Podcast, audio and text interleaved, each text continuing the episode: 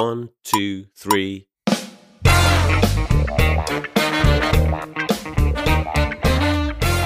各位观众，大家好！今天呢是由本人桑尼和学姐两个人带来一期特别的节目，我们来跟大家唠一唠我们两个人可能已经看了非常久的一部小说，一部非典型性起点男频热文《全职高手》。当然，这个 IP 后来也影视化了，嗯，还有衍生了非常多的一些同人。我们来聊一聊，我们是从什么时候开始接触到这一部小说吧？嗯你还记得吗？应该是非常久远了。好久远的记忆，我应该还是他在连载的时候开始看的。有一段时间就是非常沉迷于起点的网文嘛，就是在扫榜看有哪些火的，然后就看到了这一部，挺上头的。但是因为我这个人不是特别能追连载中的文，然后追到连载的地方就停掉了。很多年之后知道它完结了，我又是捡回来再补了一遍的。这部网文应该也是我介绍给你的吧？对我刚搜了一下，这部网文其实是一一年二月份开始连载，然后一四年四月份结束的。就它的体量来讲，其实三年能写完，说明我们重叠还是非常勤奋。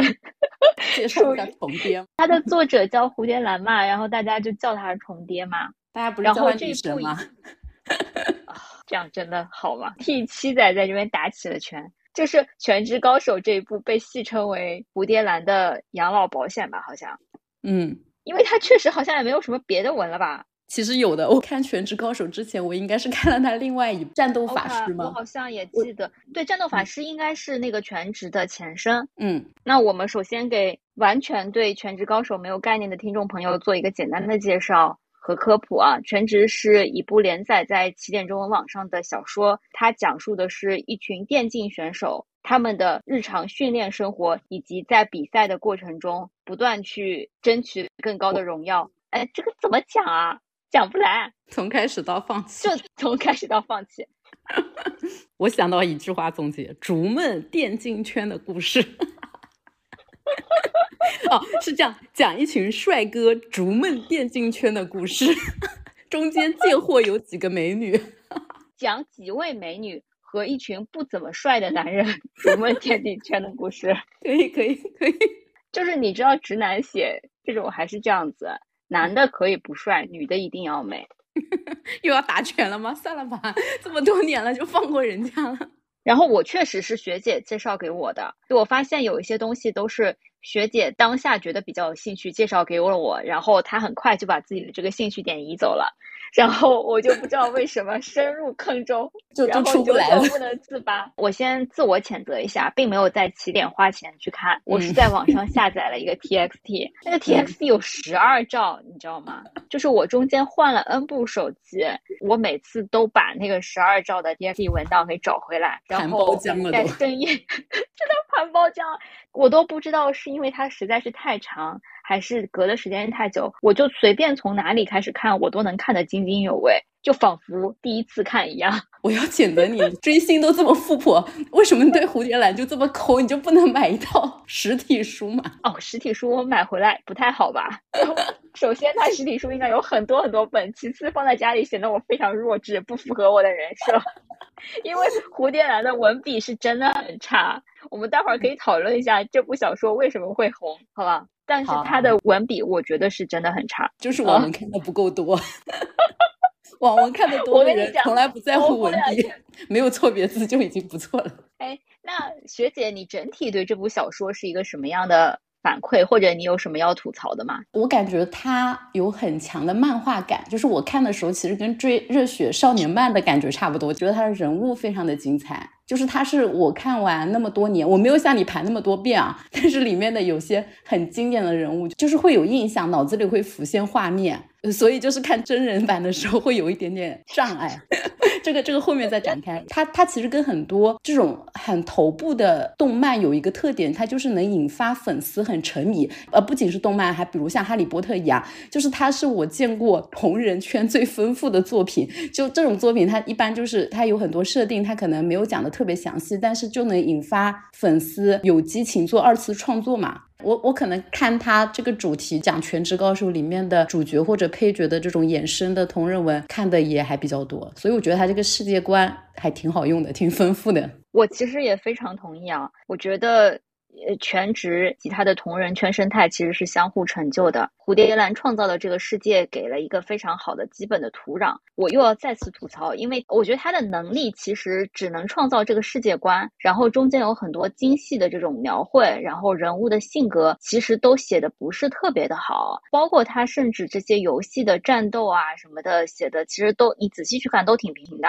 但是里面每一个人物都通过同人这个世界的创作，不断的去丰富了全职的同人形成了一个非常紧密的小圈子嘛。所以大家不是各自非常 OOC 的人在创作的，我觉得他们都不停的就是补充进来，去完善这些人物的这个性格特点。是这样的，因为我本人不太看得了这种大男主升级流的爽文，但是我竟然能看，是因为我不知道为什么一个直男写许多直男的世界写的不是很直。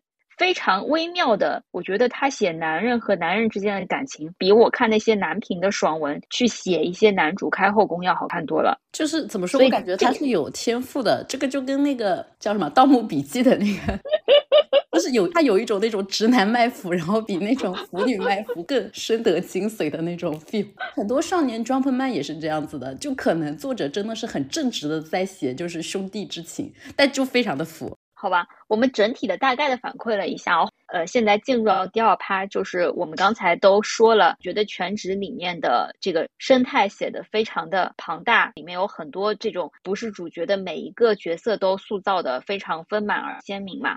那全职其实是有非常多非常多的人气角色的，每一个人气角色的这个在当年，我不知道现在怎么样了。我觉得他们的这个粉丝的数量可能都能达到现在一些 小胡逼甚至是小粉红的这样的状态，而其中的人气绝对 top 选手叶修本人，他甚至是能够以纸片人的形象获得单人代言，而且是那种正经的代言啊，那种快消品的代言。然后他的个人形象是会拍成杂志，坐在那个什么护手霜上面，甚至他每年生日的时候是会有词条的，热搜的词条吗？热搜词条。就是叶修什么五二九生日快乐，非常的红。看不懂这个词条的人，今天终于解码了。我做了一下作业，豆瓣的直姐姐们对他们有一些非常搞笑的评论，我来给大家科普一下啊。就是如果大家不了解全职的这个粉圈生态的话，为什么我们讲小说都会讲到粉圈生态？因为我刚才已经铺垫过了，他们都有很多粉丝。然后这一趴我们要聊人气角色和人气 CP 了，好不好？嗯嗯嗯。就是直圈人气 top 五的五个角色是非常非常固定的，就是没有人会去 challenge 这个东西。所以呢，直圈一直被称为等级森严值，人气壁垒坚固。多年来成千上万的直姐姐试图用啊想去挑战这个等级。都证明毫无破壁的可能。你来猜猜看是什么？就是这个排名被粉丝总结为七言绝壁。七言绝壁，我觉得我都不一定能背得出五个名字，因为我属于那种看小说看完人名字都记不住的那种。就是你你随便猜猜，一定会猜出来的。反正第一个肯定叶修嘛，对吧？嗯，对的。然后叶修 B B B 后面所有哈。然后第二名，我按个人观感猜，我觉得他可能不一定第二，就那个很帅的那个叫啥来着？周泽楷。周泽楷，对。天哪，我错了吗？不是，你先讲完。就是我对于你对他的印象只是最帅的那个而感到 忧伤。好的，好的，我们比较肤浅。我排名不分先后了，我觉得我能列五个就不错了。喻文州，对吧？嗯。还有一个那个喻文州的老婆，什么黄黄少天？嗯。进了那个百花啊，就是那个百花什么什么那个。张家乐吗？张家乐应该没那么浅吧？突然有点怀疑了。就是实际上应该是叶修 B、黄少天 B、喻文州、王杰希、周泽楷三个人缠缠绵绵。啊，就排名第一的是直圈巨 C 叶修，被称为 always 第一。嗯，然后排名第二其实是黄少天。嗯，他跟叶修之间是有 B 的，但他跟后面也是有 B 的。他本来应该是 always 第二。但是因为黄少天多年前在一个虎榜 battle 中惜败张家乐，没能拿到第二名。然后排名第三的就是几个人嘛，就是王杰希、喻文州和周泽楷，按首字母排序，严谨吧？因为他们三个人人分不出来？世界第一，被称为 sometimes 第三。好吧。然后后面就是一众第二梯队的。哎，那为什么我跟你讲那个张家乐能赢黄少天啊？什么？因为我给他打榜了。我靠，这个角色实在是太惨了。就张家乐是一个非常非常适合卖惨的角色，我甚至觉得我对娱乐圈卖惨的认知就是从张家乐这个粉圈开始的。张家乐的设定是这样的。就是他一直以来都拿第二名。我们都没讲主角人设，就先讲 第二梯队的 配角人设，这样好吗？你尊重一下叶修好吗？天呐，还有人尊重？好吧，那是因为叶修是你的 pick，不然你来介绍一下叶修吧。因为叶修在我这里不太能排得上呢。你怎么能这样？人家好歹是大男主。我我一定要先让叶修先在这个节目里出场，不然枉为我看了这本书两遍。叶修这个大男主的设定就是一个什么影视高手嘛，算是。其实他也很惨啊，一开始就先作为什么一个电竞圈的一个战队的元老级人物，被赶出自己的队，然后什么自己操作的游戏人物啊卡也被人拿走，自己在东山再起，去去网吧组了个野鸡战队，然后一直打回职业联盟，取得冠军，这种 励志狗血升级流文。但是他的这个人设有个特点，就是他是一开始就很强，就不是那种什么从战五渣一路升级成战斗力很强的。他像最近那部什么暑期的那个剧《苍兰诀》里面的那个什么东方青龙啊，就是东方青苍啊，东方青，天哪！就是一开始就是武力值爆表，一路吊打，但是他就是经常会扮猪吃老虎嘛，装的很弱，然后在大家就全部不看好他，或者是觉得他可能老了已经不行了的时候，就是打脸。就是我对叶修这个角色比较无感，确实就是因为他一开始出场的时候，已经注定了他每一步都是不停的往上，然后挑战极限，创造奇迹的这种男人的设定。我当时看《灌篮高手》，湘北还经常输嘞。嗯。就他甚至输的那些比赛都好像是特地安排好去输的，为了锻炼他的团队的，就是一点点都虐不到人啊。他就是很安心的男主，你一点都不用担心他受虐，你就等着打脸就好了呀。可能我喜欢看这种就是不需要让我揪心的人。而且《全职高手》这个小说的名称其实也是为叶修来制定，因为他整个人就是一个 bug，他是能够熟练的玩好这个游戏里面每一个类型、每一个体系的角色的人。然后他还搞了一个 bug 级的角色，叫做散人，有一个 bug 级的武器是被他一个已经死掉的 好基友做给他的一个 bug 级的武器银武，嗯，所以他玩的这个散人的角色就在不同的角色之间切来切去，他的武器也可以切来切去，就是占尽这个系统的所有 bug，合理利用游戏规则嘛？好吧。就是这样的一个人，我觉得这个人设就是太像直男歪歪的角色了。哎，你在起点看网文，你还不允许直男歪歪，这是什么鬼？对，然后讲完叶修，就是我此处强行一定要 Q 一下张家乐这个角色，因为我曾经是张家乐唯粉。嗯，在我最上头的时候，因为张家乐这个角色就是非常非常惨，在他被蝴蝶兰的设定就是 always 拿第二名，呃，从来没有拿过冠军。然后这一点也被他的各种黑粉用来嘲讽他，他的毕生理想就是为了。要赢要拿冠军，他甚至为了能赢这件事情，退出了自己一直服役的战队，加入另外一个战队，被他原来的粉丝就是脱粉转黑，各种狂踩。even 如此，他还是没有 拿到冠军。想来想去都是叶修的错，他的粉丝就虐粉说要给乐乐在一个虎逼排行榜里面拿冠军。哎，我也不知道为什么他最后还是第二呢？反正就是骗了我第一笔钱进行打头，最后还是拿第二嘛？那还不如拿第三呢，实在是太 嘲讽了。我觉得张家乐和他的 CP 的这一对 CP，就是后面会单独聊 CP，但是我不得不在这里稍微 Q 一下，就是因为《繁花》雪景是这个作者本身去写的一对 CP，就是他其实对这一对 CP 写的蛮明显的，对吧？就是你即使是不怎么腐脑的人，你也能磕到他们两个。在这个 CP 里面，他的人设其实是非常非常偏女性化的。在非常早期的我看这种文的时候。我很快就带入了我本人，你什么情况？然后他是因为，是因为他的那个搭档就是手受伤了，不得已退赛嘛，他等于要一个人担起两个人的责任，然后试图带领他的战队赢下去嘛。我就觉得是一个非常悲情的女性角色。什么？哎，完全磕不到。好吧。然后这里有一个蛮有意思的话题，是因为我前几天看到网上在投票选择《全职高手》里面谁最适合当老公嘛，这个让让学姐来投一投，你会投给谁呢？问我当然叶修啊，不不不不不，这里就不叶修了，因为叶修其实外表应该不怎么帅的，我还是投周泽楷。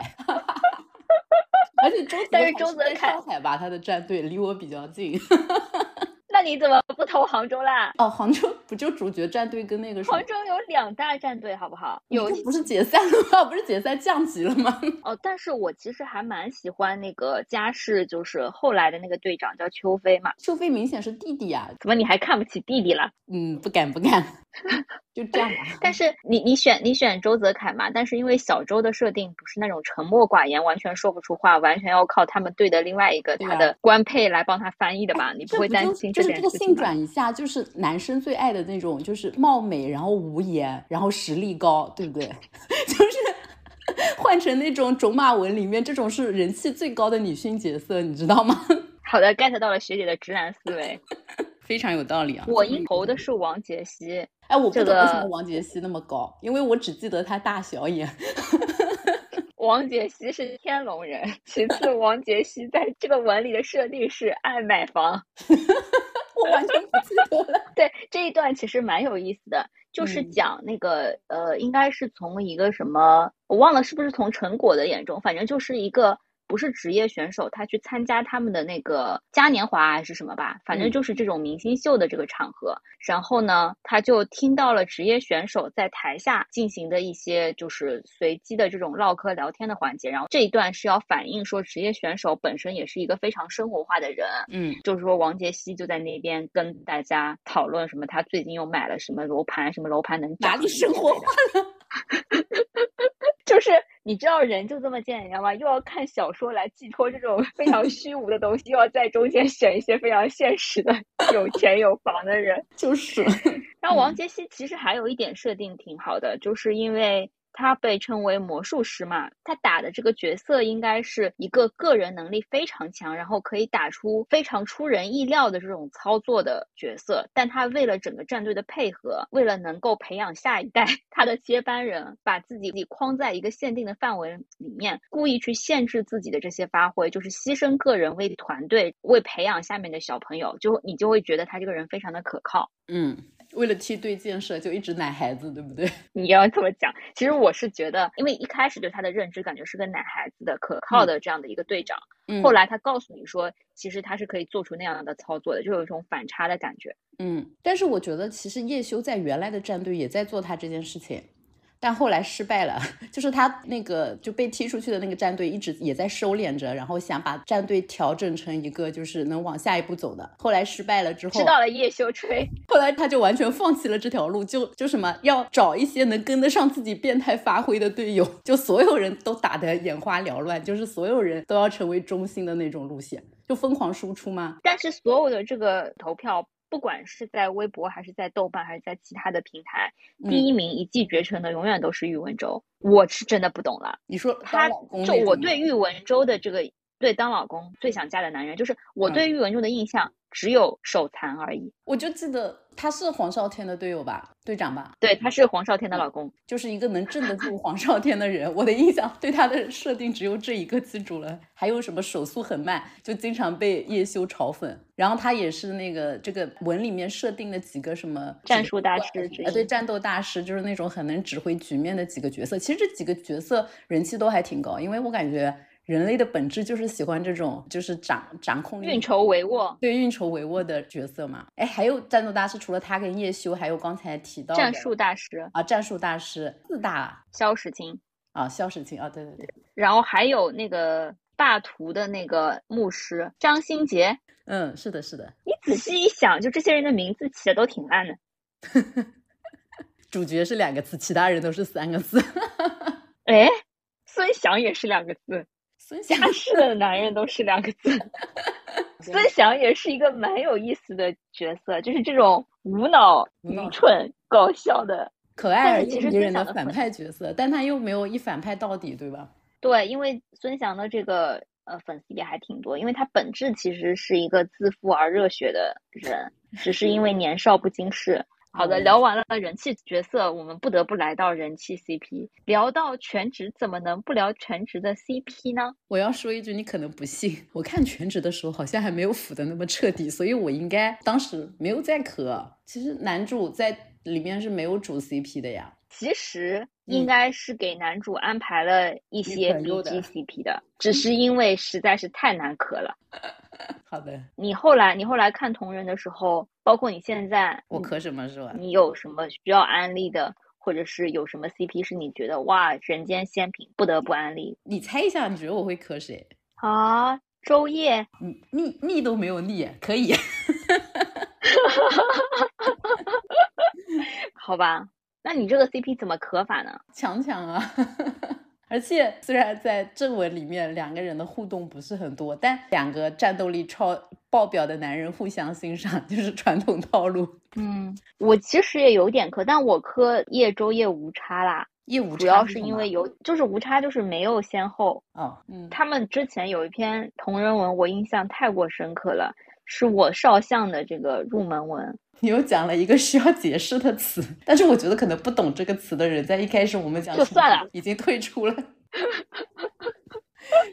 因为我把自己设定为一个不知道这篇文的人，我已经遇到过无数个没有办法解释的词了，放弃。好吧，然后我还有一些斜点 CP，嗯比嗯如说叶修和乔飞的 CP 我也磕过，嗯，然后我还磕过一寸灰，他和他原来的那个队友，就是天才和平凡少年的故事，就是乔一帆和高音高音姐的这个 CP 嘛。就乔一帆原来是在微草的，他的 CP 是微草的一个重点培养对象，就是嗯下一代的队长。嗯但是乔一帆本人在微草是一个小透明，后来就是叶修发掘了他，他是一个很勤奋的普通人，但是他也有自己的长处。后来叶修发掘了他这个长处以后，他就一步一步走到了一个很高的嗯高度，终于和他的这个好基友站到了一条水平线上，嗯，他们还蛮好磕，是不是很好磕？对他们这对 CP 是我看的时候当时就有点磕到了，因为就是竹马竹马嘛，对吧？而且感觉大人这种复杂的世界里，两个小孩一直很单纯。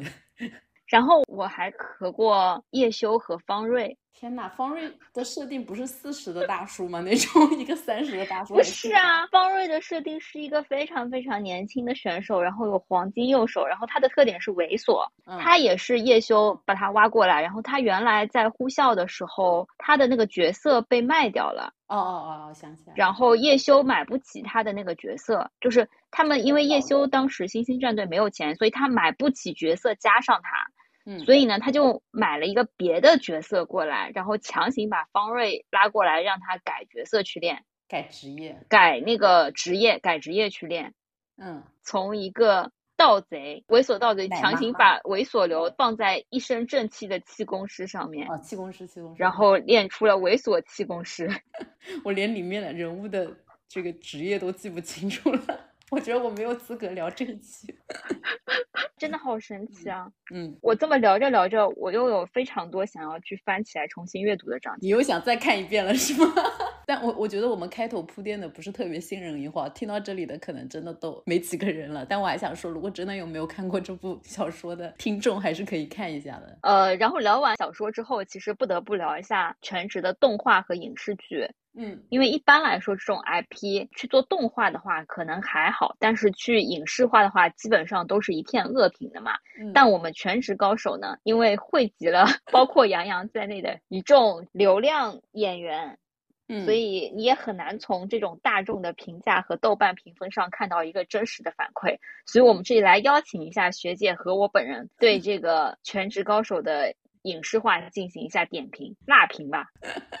哦，其实我想尊贵的书粉，快点！我其实想说啊，看《全职高手》剧的人跟看小说应该就是两拨人吧。就是看小小说粉再怎么搞得好像声势浩大的，跟剧粉比起来，其实还是蛮少的，就声量还是小偏小的，偏小众的。就作品影视作品再怎么垃圾，它其实已经是是一个更大众化的表达嘛，触及的范围其实也是更广的。然后在全职这个没有爆的情况下，无声无息的完结了。其实我本人是蛮遗憾的啦，就不管怎么拉平，我还是希望这部剧有点人气呢，可能赚了点钱，没准还有有机会把动画的剩下来几季给做掉呢。啊，他们都已经卖出去了吧？我觉得我意思是，如果这个 IP 通过剧它更火爆了，它更破圈了。嗯那买了动画 IP 的这个团队也会有更有动力去做嘛？也会画的更好一点，对吧？对对对，也不会画的跟 PPT 一样。可能能拉到更多的，拉到更多的赞助。扯远了，扯远了。回回到这个剧本身，我假设自己把自己看小说的记忆全部删除的话，我觉得这部剧还 OK，良心讲还 OK。但回到我高贵的原著粉本人来说，叶修这个选角出来的时候，我就已经是绝望的了。太帅了，就是 对太帅太年轻了，完全不符合，而且一点猥琐气质都没有。你杨洋能演出猥琐气质的话，他的演技哎就会是很大的进步，好吗？你知道我内心幻想的是谁来演吗？这个黄渤，你那也太过分了好吗？原著我粉我选的想人就是象中的他黄渤，就是年轻时候的那个影帝梁朝伟，年轻时候的梁朝朝伟。啊，梁朝伟哪里有猥琐的气质啊？对，梁朝伟可以演出来猥琐的气质啊，哦，那我觉得长得有点太帅了，实在是不得行。但不能真的找一个很丑的人啊，就是要那种有黄渤呀，不不不是这样子的，你滚吧你！你这个叶修黑，你给我滚吧！我是觉得他不是那种一眼看上去帅，但是要越看越帅那种。在我心里面，梁朝伟就是那种，刘嘉玲要把你打死。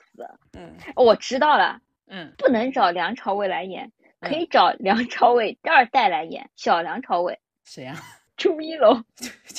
感觉要打你的人不少。删掉。算了，《全职高手》已经没有机会选到我满意的主角了，就这样吧。其实杨洋与其说是叶修，我觉得他更像周泽楷。他演周泽楷，我就毫无意见。这个剧里面需要周泽楷吗？我觉得可能根本就不需要吧，我都不记得影视剧拍到哪里了。我也忘了，我都不记得我看完了没有，因为毕竟不像原著，然后也没有拍很多季，所以他就删减了很多，就是要配角的这种闪光点，他大概只把星星战队的主力的故事稍微大部分还原了。全职电视剧开播那天，我、嗯你还有七仔都非常期待呢，第一时间都去看了。然后我们当时的评价都是比我们想的要好一点，没有那么辣。是的，是的，但我觉得就是一个影视剧改编的，就是没有那么辣眼睛，又没有编得特别好，就注定了它最后会非常平平。对，就不会火。而且，因为它就是全职本身有很多，其实是由于比赛的这种精彩程度，呃，网游世界的一些设定和脑补的画面，都是很难通过这个影视剧来体现出来的。对对，不管是动画还是影视作品，我觉得都最大的遗憾就是其实没有把蝴蝶兰原来的就是小说里的那个游戏，就这个叫什么荣耀这个游戏的设定还原出来。其实我觉得它这个游戏的设定，不管是职业啊，还是很多技能啊，都是那种用小说大家可以脑补，但是具象化之后都失色了。就就让它的那个精彩程度大大的下降了。那我们就唠一唠最后一个话题吧，嗯，就是我想聊一下，就是全职除了它本身以外，其实它是帮我开拓了一个去窥探某些其他圈子的这样的一个窗口。于我个人而言，我其实是通过全职来接触到同人的圈子和一部分电竞的圈子的。嗯呃，我觉得这个还是挺有意思的，因为我们刚才已经反复的 Q 到全职的成功，其实一大部分是由于他这个同人世界的成功来互相造就的。嗯。我我记得非常深刻啊，就是那是我最开始去用 Loft 吧，那个时候哦。Loft 超火的，，Loft 现在是不是也无然后了？然后我还因为全职进行了许多同人的这种消费，我还以为就是他们会出个制啊，啊也没有创作，会去出画集啊，嗯然后还有做一些周边啊什么的。当时正好是 CP 十六还是什么啊，就是有一个漫展嘛，有很多人会去那边出台。然后我因为没有当时没有在上海，我还是在网上随便找了一个网友嗯帮我去线下排那个限量的一些周边的东西，然后还因此交到了一个网友。果然每次那个桑尼入坑之后都比我陷的深。那个时候是同人文化，我觉得嗯非常繁荣的时候，我我我觉得 IP 有关系，然后那个时候的网络创作环境和这个网络生态也有关系吧。嗯那个时候其实大家对于同人没有那么多非常苛刻的要求，大家创作其实是没有什么边界，也没有什么道德的束缚的。不会像现在动不动就出警是吧？对呀、而且你知道蝴蝶兰自己就是也经常 OOC 的吗？全职高手蝴蝶兰懂个屁，你还记得吗？我我其实不懂那个，我已经不知道为什么具体会有那个梗了，但是我嗯确实印象中是记得，因为他写了太久的时间，有嗯很多原来的设定他自己都忘记了，但嗯是就是骨灰级的粉丝和同人圈的人可能都记得那些东西，然后蝴蝶兰还要自己不停的去打补丁，或者是被人重新提醒他才能记得那个。就他已经失去了对他角色的全部的解释权了。又又要 Q 哈利波特，就是作者已经作品已经跟作者叫什么割席了。是 作品跟他割席了，演员跟他割席了。就 就《全职高手》也是的，我觉得粉丝都不想认这个亲作者，就就恨不得世界上没有作者这个人，作品在那里，但是跟作者无关。所以我说《红楼梦》才是最好的嘛，这种作者死掉的作品 才是对同人粉 最友好的 存在，永远不用担心，就是就是作者让他 OOC 了，好吧。然后还有电竞。电竞是这样的，就是我已经不是非常确定是不是因为全职让我对电竞选手产生了一些兴趣，但是我确实是在全职之后入了一段时间电竞的坑。你会因为全职里面这些人的滤镜对电竞选手产生一些幻想，然后觉得电竞选手都眉清目秀了起来，然后但是脱坑了之后你再看，就是觉得这些人都实在是。又没文化，又没长相，素质低下，游戏也没有打得很好。他可能就是那个蝴蝶兰里面全职高手的一些炮灰角色。我觉得就是可能是我看的电竞比赛不够多，但是在我看的任何电竞圈子里面，很难找到一些选手他们长期保持一个比较好的状态的，就是他们的波动性和水平的参差程度。呃，大家之间就是互相竞争的这种排名，就是抓马程度，完全不是你去看荣耀的时候，你感觉到总是会有一些第一梯队的人，他们高高在上，根本就没有这种人，好吧？嗯，在真实的电竞世界里面，大家都是一群菜鸡互啄。我我我有的时候觉得，现在在彩组看那些人磕那些竞人 CP，就觉得哇靠，那还不如纸姐姐磕一磕全职的 CP，起码这些纸片人还是比这个 真实的电竞选手要好太多了。我觉得还是有点理想化的，就是在蝴蝶兰设定的那个世界里啊，就先不要说什么人物塑造、什么伪光正什么的，它里面的那个电竞赛事和现在就文中的那个热度，它相当于达不到奥运会的水平，也能达到一些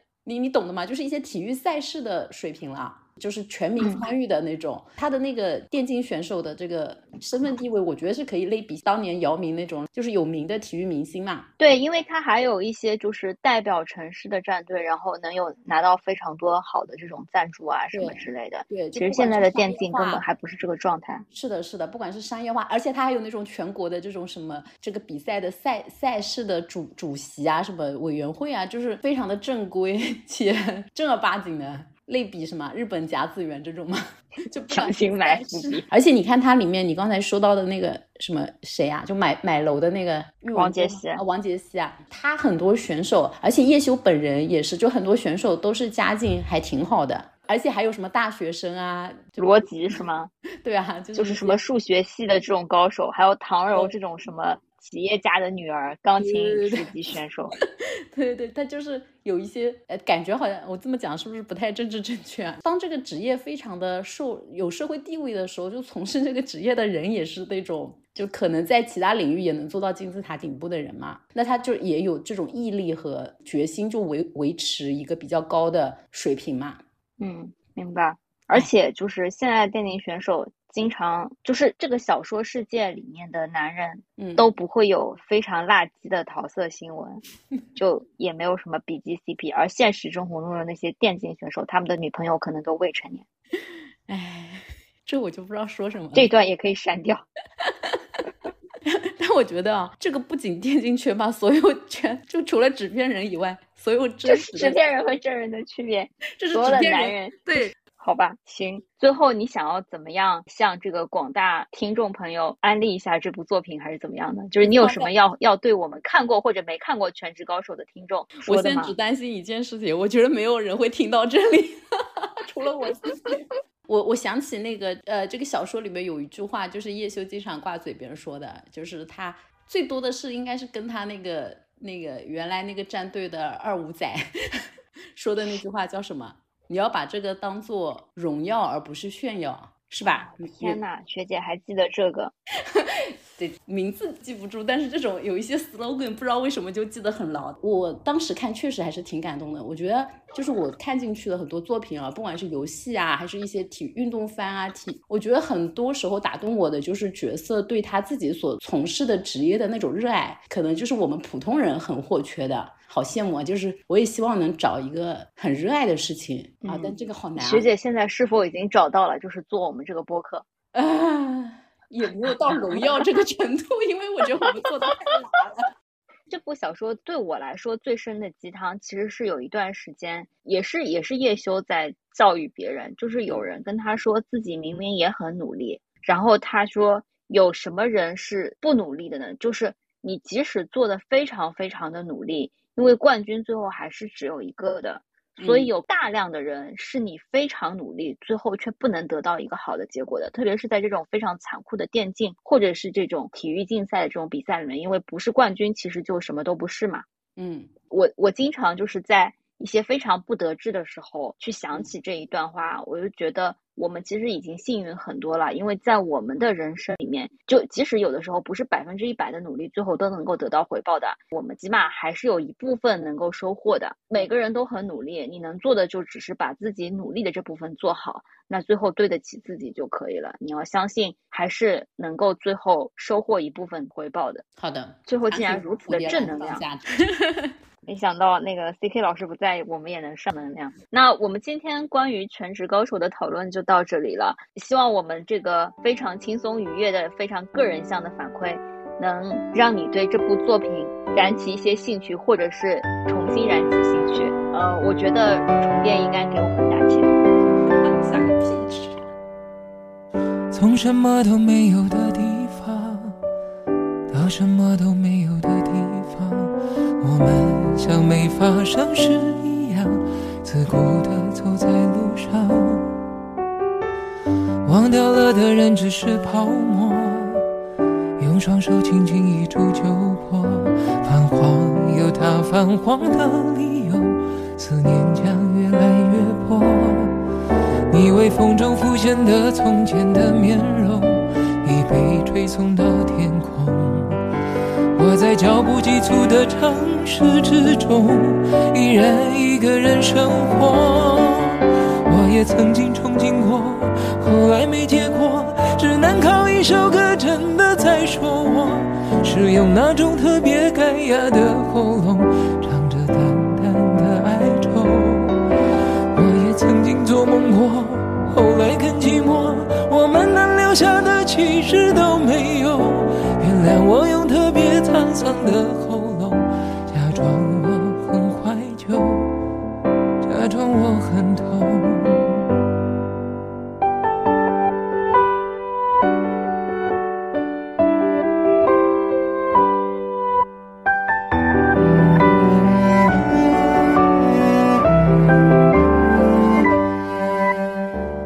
从什么都没有的地方，到什么都没有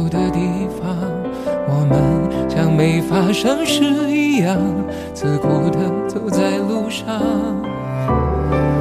忘掉了的人只是泡沫，用双手轻轻一触就破。泛黄有它泛黄的理由，思念将越来越薄。你微风中浮现的从前的面容，已被吹送到天空。在脚步急促的城市之中，依然一个人生活。我也曾经憧憬过，后来没结果，只能靠一首歌真的在说我，是用那种特别干哑的喉咙，唱着淡淡的哀愁。我也曾经做梦过。后来更寂寞，我们能留下的其实都没有。原谅我用特别沧桑的喉咙，假装我很怀旧，假装我很痛。我也曾经憧憬过，后来没结果，只能靠一首歌真的在说我，是用那种特别干哑的喉咙，唱着淡淡的哀愁。曾经做梦过，后来更寂寞。我们能留下的其实都没有。原谅我用特别沧桑的喉咙，假装我很怀旧，假装我很痛。其实我真的很怀旧，而且也很痛。